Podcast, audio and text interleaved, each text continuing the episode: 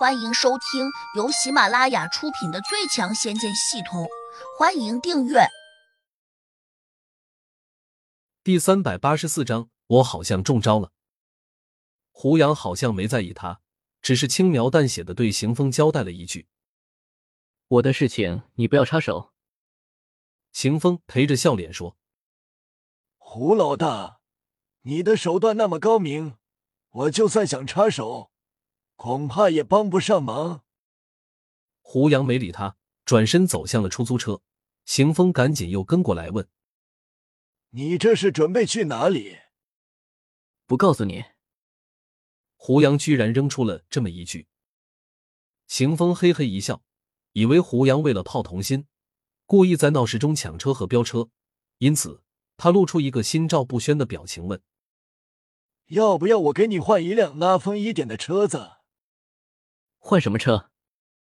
邢峰指着旁边那一排警车说：“你可以随便选一辆。”行。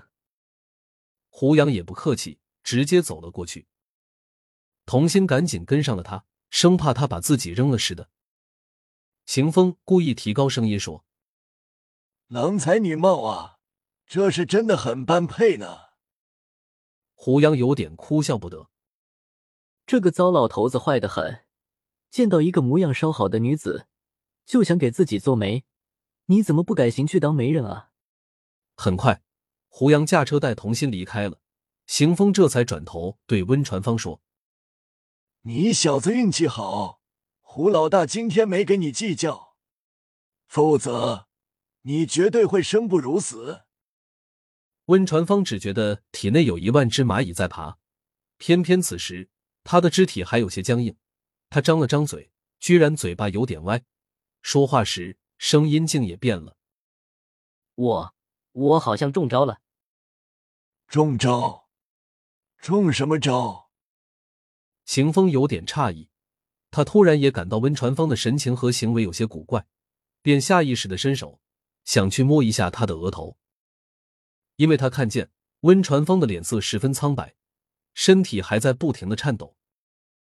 他这一摸，不禁吓了一跳，失声叫道：“你怎么这么冷？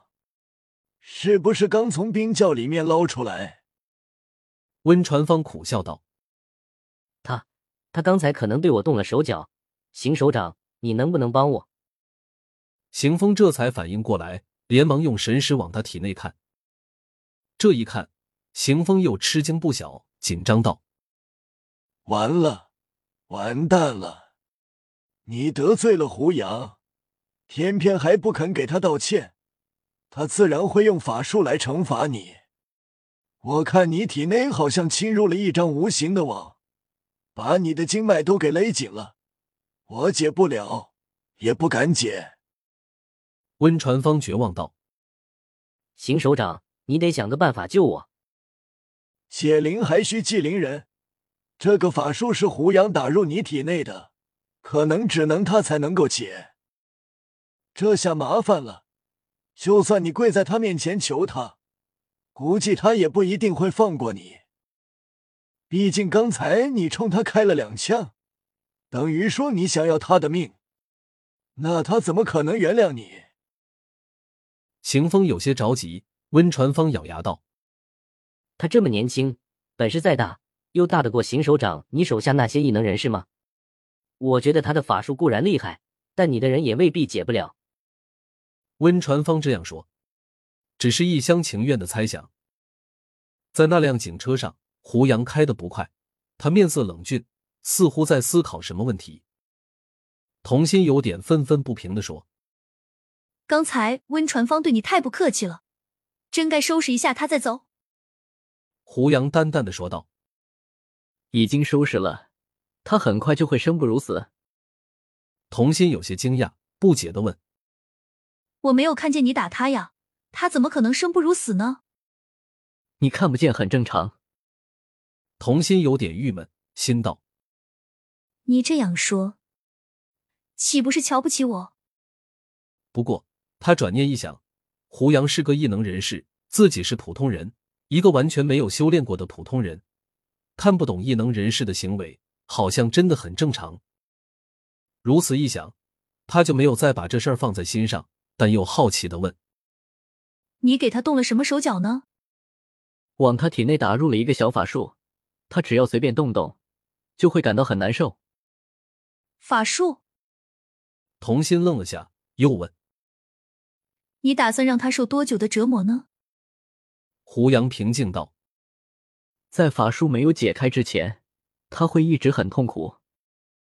换言之，如果不解开温传芳所中法术，他会痛苦到死。”童心反应过来时，不禁有点紧张。这会不会太残忍了一点？胡杨哼了一声，说：“他刚才对我开枪，如果我只是个普通人，那我现在恐怕已经死了。这小子眼里容不下任何人做你男朋友。如果我不好好的惩治他一番，以后你还嫁得出去吗？”童心脸一红，心想好像真是这么回事。不过他又憧憬的想：“这不是有你吗？你可以娶我啊。”但这种话他却说不出口，毕竟他是个大家闺秀，一向很骄傲，哪能主动去求别人娶她？现在胡杨开上了警车，即便没有打开警笛，路上的车辆也纷纷给他让路。不过他反而不着急了，速度也远比先前慢多了。童心突然发现了这个问题，不解的问：“为什么？”由于刚才耽搁了。那些一路追过来的几个修炼中人，他们已经在自己周围。同样的，他们坐在车里面，不紧不慢的跟着自己。胡杨用神识已经完全摸清楚了，在大概十里范围内，有四个修炼中人，他们坐在了两辆车里面。而这四人的功力不算高，也不低，几乎都处于地灵四级。这种级别的修炼者，如果只是对付普通人，或许能够轻易干掉一队数十人的特种部队。你说什么？他们那么厉害？童心有些惊讶。能够干掉特种部队的修炼中人就很厉害。胡杨竖起一个手指头，摇了摇，表示童心没有理解到他的意思。童心坚持说：“他们当然很厉害。”顿顿，他又紧张的问胡杨：“那我们现在怎么办？”要不回去找那个什么刑警官吧，我看他对你比较好，也许他有办法对付这几个人。